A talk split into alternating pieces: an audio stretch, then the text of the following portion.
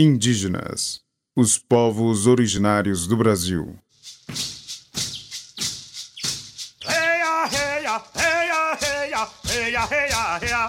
A busca europeia pela civilização do novo mundo selvagem também teve dimensão sagrada. Passava pela salvação das almas e extermínio do mal supostamente presente nas crenças e práticas religiosas dos povos originários. O índio precisava abandonar todos os falsos deuses e, a partir da catequização, conhecer o verdadeiro Deus. A relação entre indígenas e missionários produziu leituras equivocadas e limitadas sobre a vida e cultura dos povos originais. Confira o tema do quinto podcast da nossa série apresentada pela professora e historiadora Helena Azevedo Paulo de Almeida.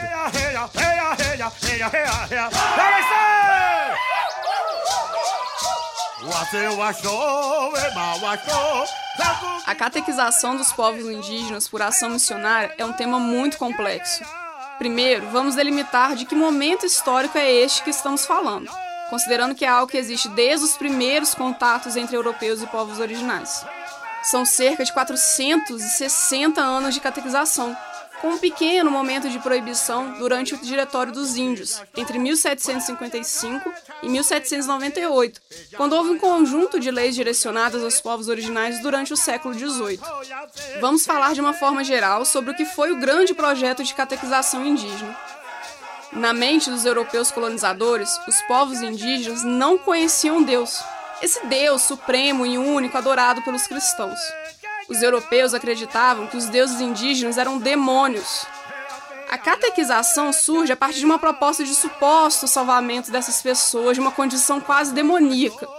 Essa tentativa de aculturação religiosa teve consequências gravíssimas e com interpretações equivocadas sobre as culturas indígenas. Por exemplo, o pajé era um sacerdote que conduzia os povos indígenas em uma relação intensa com a natureza atendia o povo também por meio de conhecimentos médicos, cuidando desde ferimentos e até doenças mais graves. Esses tratamentos eram feitos por meio de conhecimentos milenares, que eram passados de um pajé para o outro. Catequização colocou sobre os pajés a alcunha de servidores do mal, uma identidade demonizada e que não tinha nada a ver com a realidade. Os missionários simplesmente não conseguiam ver uma outra cultura sem compará-la com a sua própria, que era de origem europeia. Esse é um problema que na antropologia tem o nome de etnocentrismo e é algo que permanece em nosso cotidiano até os dias atuais. Outro problema derivado da catequização foram os aldeamentos. Esses aldeamentos podem até soar de maneira parecida com a aldeia, que eram os lugares coletivos de habitações indígenas, mas eram bem diferentes.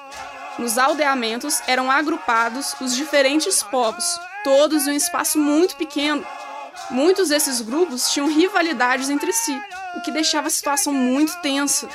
A longo prazo, esses espaços de aldeamentos foram fundamentais para a manutenção da escravização indígena, mas isso é tema para uma outra conversa. O problema fundamental da catequização foi de justamente obrigar os indígenas a abandonar suas primeiras crenças. Tá, mas alguém poderia falar que eles queriam ser catequizados. Queriam, eu perguntaria.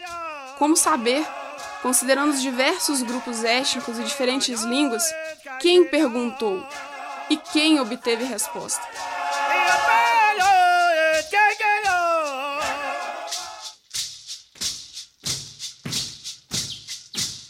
Se você gostou do tema e quiser ampliar suas reflexões sobre indígenas e atuação missionária, nossa indicação de leitura é o livro História dos Índios no Brasil, da antropóloga Manuela Carneiro da Cunha. Indígenas, os povos originários do Brasil.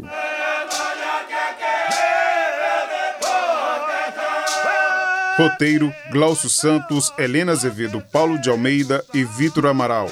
Pesquisa e apresentação: Helena Azevedo, Paulo de Almeida. Locuções de abertura e encerramento: Glaucio Santos e Vitor Amaral. Captação de áudio, edição e sonoplastia: Cimei Gonderim. Concepção de projeto e direção de produção, Glaucio Santos. Apoio, Grupo Cultural Wale Funiô, Jacildo Ribeiro, Carla Landim, Povo Paiaiá, Ademário Ribeiro, Danilo Nonato e Rômulo Ferreira. Produção geral, Central de Comunicação Pública Educativa, Rádio FOP 106.3 FM. Realização Universidade Federal de Ouro Preto.